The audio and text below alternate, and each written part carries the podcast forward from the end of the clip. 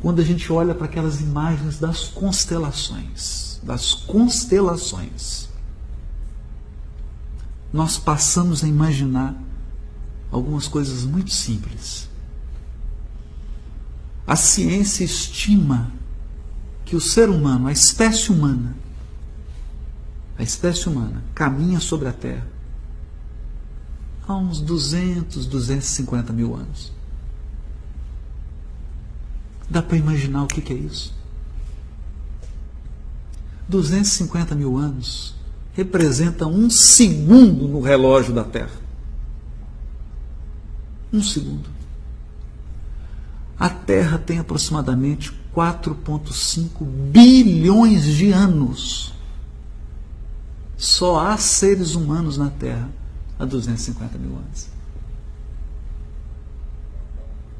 Então foi um trabalho gigantesco gigantesco para a formação do planeta. Primeiro se estruturou todo o orbe. Todo o orbe, geologia, recursos, tudo, tudo, tudo. Depois veio a fauna. A flora, quer dizer, a flora, a vegetação e tudo. Aí veio a fauna, os primeiros seres vivos. Um trabalho de milhões e milhões e milhões e milhões de anos para que pudesse caminhar sobre a terra a espécie humana. E há 4,5 bilhões de anos nós temos um espírito que dirige essa nave. Essa nave. Esse espírito nós o conhecemos na terra pelo nome de Jesus. É um irmão. Quem tem aqui sabe da bênção que é um irmão mais velho. Né? Quando você é muito novo e tem aquele irmão mais velho, você tem uma dúvida, se aconselha com ele. Né? Ou alguns aqui são, no meu caso, eu sou o mais eu sou o irmão mais velho né? de todos. Né? Então vejo os irmãos mais novos chegam, se aconselham.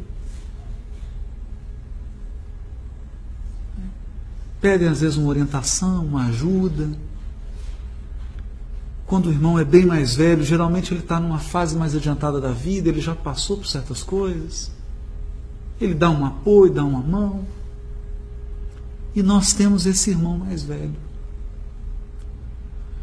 Só que ele está à nossa frente dezenas e dezenas e dezenas de bilhões de anos. Jesus conhece paisagens que nós nem sonhamos. Ele visita ambientes que nós não temos ideia. Não temos ideia. Quando Chico, em casa, na cozinha da casa dele, isso está no livro O Espírito e o Tempo. Ele contou isso para Herculano Pires. Estava na cozinha da casa dele. E ele falou para Emmanuel assim: Emmanuel, eu queria entender Jesus. E entender Deus. Ele falou: Chico, entenda o seguinte: Deus é o Criador do universo infinito. Jesus é o nosso governador do orbe. Isso é o que basta, meu filho. Não queira entrar mais, não, você vai confundir sua cabeça. Eu falei, mano, mas eu quero entender. Que você quer entender mesmo. Você está preparado? Concentra. Eu vou te levar para uma viagem. Isso ele contando. E ontem eu tive essa experiência quando eu fui lá no parque do Harry Potter do Homem-Aranha. Porque você entra naquele negócio, no óculos 3D, e parece que você está viajando e está. E uma coisa assustadora. Que parece que é real. E o Chico conta que o Emmanuel pegou ele, deve ter colocado ele num, num treco desse, e ele começou a afastar da terra. Diz ele que a Terra foi ficando pequenininha, pequenininha, pequenininha. E ele começou a ver uma constelação de estrelas, uma coisa gigantesca. De repente aquela constelação foi ficando pequenininha, pequenininha. E ele viajando. E ele começou a caminhar para o centro da galáxia. E aquela coisa que ele falou: Meu Deus do céu. De repente, a galáxia foi ficando pequena, foi ficando pequena. E ele começou a caminhar para um aglomerado de galáxias. Ele virou para irmã e falou assim: Olha, eu não aguento mais. Você podia fazer voltar, que me deu uma vontade de tomar um café? Porque faltou piso. Sabe quando você está viajando há muito, muito, muito, aí dá aquela vontade de você chegar na sua casinha, calçar o seu chinelo, entrar no seu quarto, que é aquele lugarzinho que você conhece. Você quer repousar? Ele sentiu isso. Aí o Emmanuel disse assim para ele: Sabe quando você pediu para parar aquele aglomerado de galáxias? Ó, oh, Deus está muito para lá disso. Muito para lá disso, você não deu conta de ir. Que eu ia mais com você.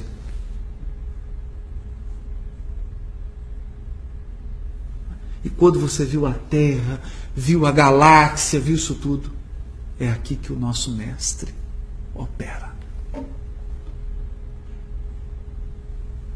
E aí ele se deu conta da grandeza desse Espírito, da experiência de Jesus.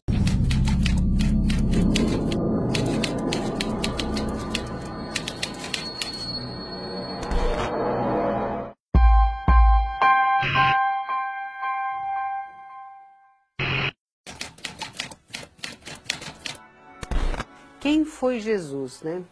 Como é que você define o sol? Como é que você define o ar? Como é que você define a água? Se você for usar uma definição é, científica, é aglomerado de átomos que se juntam, criando moléculas que resultam num determinado estado. Jesus talvez seja tudo isto, que Jesus é a reflexão pura do nosso Pai Celestial. Jesus chegou a um ponto de evolução através do amor incondicional em que ele reflete Deus em todos os seus pensamentos, sentimentos e ações. Foi assim quando ele foi, se reduziu em luz para chegar e viver entre nós por um curto período de tempo, mas o suficiente para ele plantar a semente da boa nova, da consciência da vida pela fraternidade, o amor feito gente. Jesus é uma entidade suprema nesse nosso universo, né, de enorme evolução. Felizmente, nos tem por amigos e filhos, porque afinal de contas, como Emmanuel diz, é, Jesus com as próprias mãos moldou o planeta Terra e tem um especial carinho pelos seres, né, pelas mônadas, pelas centelhas divinas que aqui estão cursando uma parte do seu desenvolvimento. Então, para mim, Jesus é absolutamente a síntese perfeita do que um espírito pode chegar na reintegração com Deus. Jesus é tudo. A origem de Jesus é, ela é, ela é complexa né, para a gente falar, porque todos nós, pela lei da justiça, pela lei do amor do Pai Celestial, somos todos originários da mesma forma. Nós nascemos como uma centelha divina, uma mônada, que vai cursando diferentes estágios evolutivos, numa escola que é um planeta, noutra escola que é outra, né? E Jesus claramente é uma mônada é, mais velha do que nós, mas que passou pelos mesmos ditames das leis universais que nós passamos. Qual é a diferença entre Jesus e nós? Ele fez escolhas certas, em momentos certos. Ele fez escolhas pelo todo e não pelo eu. Ele passou pelas dificuldades evolutivas que nós, com toda certeza, mas ele fez as escolhas certas. Ele abriu mão do eu em prol do nós há muito mais tempo do que nós. Claro, eu até em benefício de mim mesma, eu quero pensar que ele é uma mônada mais velha. Então ele teve mais tempo para chegar lá.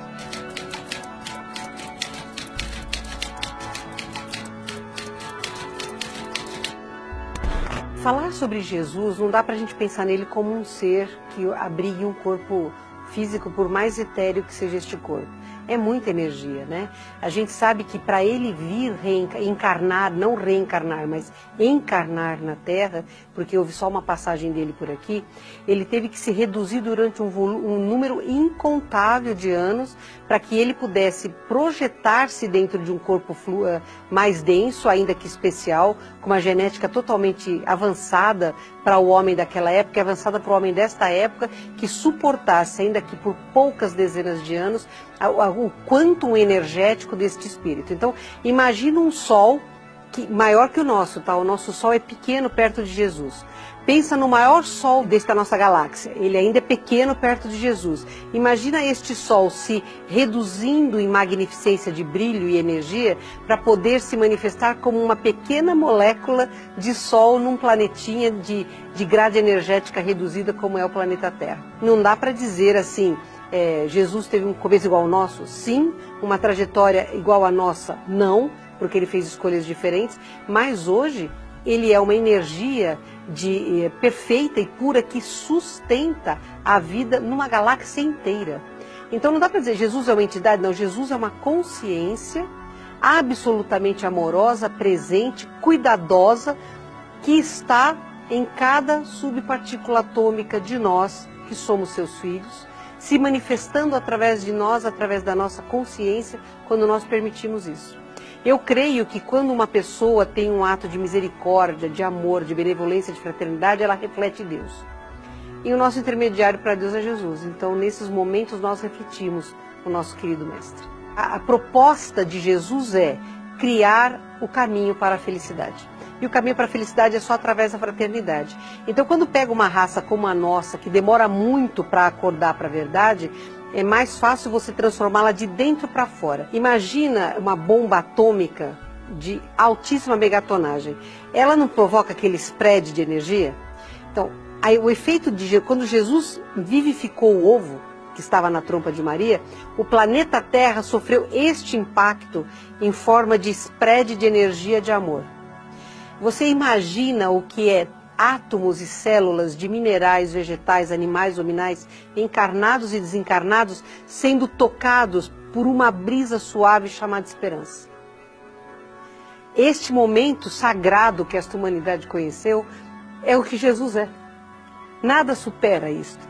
Perceba o amor desta criatura, a energia desta criatura, que o simples fato dele vivificar a matéria através da qual ele se manifestaria, provocou uma cura da grade energética planetária tão ofendida por civilizações anteriores que tinham quase destruído o nosso planeta.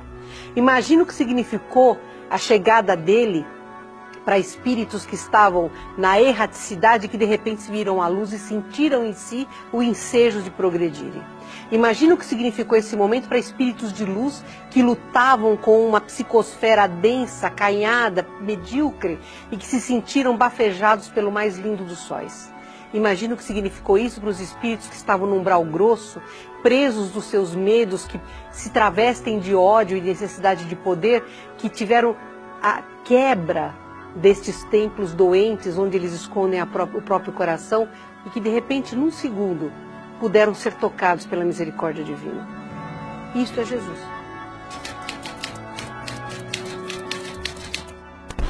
Eu encaro Jesus como um dos filhos de Deus que voltou à perfeição. E os filhos de Deus somos todos. Mas sem dúvida nenhuma, nunca houve e jamais haverá na terra um ser da hierarquia espiritual que Jesus é.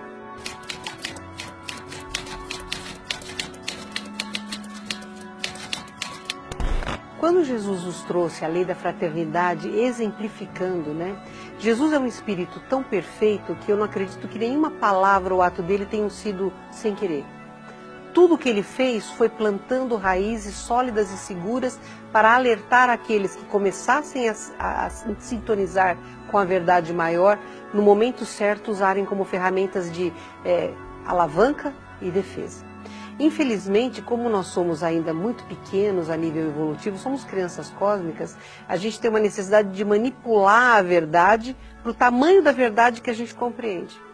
Então, isto, as palavras e os ensinamentos dele vêm sendo manipulados com finalidades pequenas para servir a, a seres ainda primitivos no quesito fraternidade, porque essas pessoas sabem da magnitude do ensinamento dele. Então, usam, são os lobos em pele de cordeiro ou sepulcros caiados. Né? Então, eu, eu não acho, nenhuma religião é perfeita, porque nós não somos perfeitos. Né?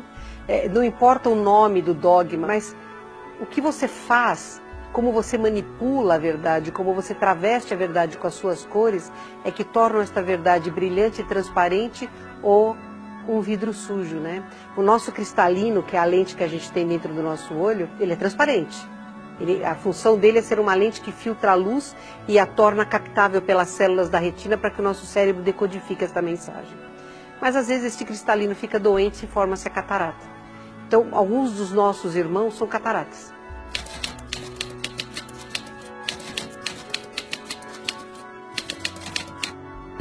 Muitas das coisas que Jesus fez, falou e ensinou não foi retratada nos evangelhos oficiais. Porque quando foi compilada a Bíblia, foi propositadamente feita uma Bíblia para criar a imagem de um Jesus é, fraco, depressivo, amoroso, maravilhoso, mas que trazia uma imagem de dor e depressão muito forte. Por quê? Porque é muito mais fácil você comandar pessoas pela dor vitimizadas do que pela expansão do amor. O amor expande, a dor fecha, a dor, implode. Né? Então, imagina assim, é, ah, são santos os cristãos. Quais são os cristãos que são santos? Os apedrejados, os esquartejados, os crucificados, os queimados, os, os comidos por animais, esses santificam. Né?